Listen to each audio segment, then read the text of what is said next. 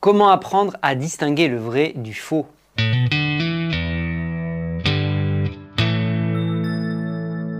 Nous sommes tous créés à l'image de Dieu. Il en résulte notamment que nous avons une conscience qui nous permet de distinguer instinctivement le bien du mal et le vrai du faux. Toutes les cultures civilisées du monde ont adopté des normes morales semblables, fondées sur cette conscience du bien et du mal inhérente à chacun de nous.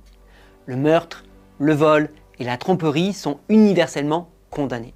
Parfois, la dépravation d'une culture est plus forte que cette conscience, si bien que certains peuples valorisent le mal au lieu de l'interdire, comme dans le cas des infanticides pratiqués par des nations païennes entourant Israël. Du fait de notre nature pécheresse, nous avons tendance à trouver des excuses pour le mal en nous, si bien qu'à la longue, notre conscience s'endurcit. Romains 1.28 décrit l'attitude de Dieu à l'égard de ceux qui persistent dans le mal. Comme s'ils n'ont pas jugé bon de connaître Dieu, Dieu les a livrés à leur intelligence déréglée, de sorte qu'ils commettent des actes indignes. Dieu leur permet d'aller jusqu'à un certain point. Ceux qui persistent dans leur péché sans que leur conscience endurcie ne les mette plus en garde ont l'impression de l'avoir transcendé et d'être plus intelligents que Dieu, mais ils seront finalement jugés le jour où ils se tiendront devant Christ selon Hébreux 9, verset 27. Tout comme les ténèbres se définissent comme l'absence de lumière, le péché se définit comme l'absence de bien. Dieu est l'incarnation du bien et tout ce qui est contraire à sa nature est mauvais. Nous apprenons à distinguer le bien du mal en le connaissant mieux par sa parole qui est le fondement de sa révélation. Plus nous nous approchons de sa sainteté, plus le péché nous rebute. Une chemise peut sembler blanche face à un mur noir, mais bien plus terne face à la neige. De même, nos efforts visant à paraître bons semblent bien pâles face à la sainteté de Dieu.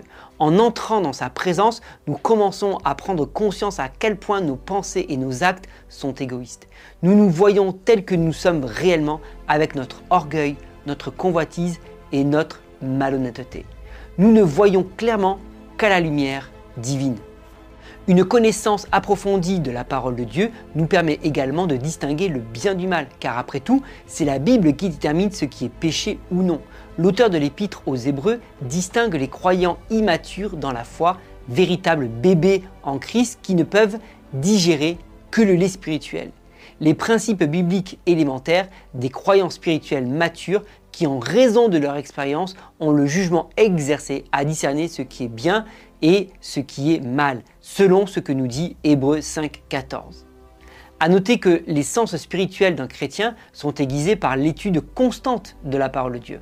La capacité à distinguer le bien du mal, la doctrine de Christ et celle des hommes s'acquiert par l'étude et la mise en pratique de la parole de Dieu. La parole de Dieu contient de nombreux exemples de personnes ayant fait le bien et le mal qui sont donnés pour nous apprendre à découvrir la nature de Dieu et sa volonté pour nous. Michel 6.8 donne un bref résumé de ce que Dieu veut pour chacun de nous. On t'a fait connaître, homme, ce qui est bien et ce que l'Éternel demande de toi. C'est que tu mettes en pratique le droit, que tu aimes la bonté et que tu marches humblement avec ton Dieu. Malachie 3.18 le dit encore plus clairement. Et vous verrez de nouveau la différence entre le juste et le méchant, entre celui qui sert Dieu et celui qui ne le sert pas. Ici, le Seigneur dit que la justice, c'est le servir. Si le bien, c'est servir Dieu, alors le mal, c'est le rejeter et refuser de le servir.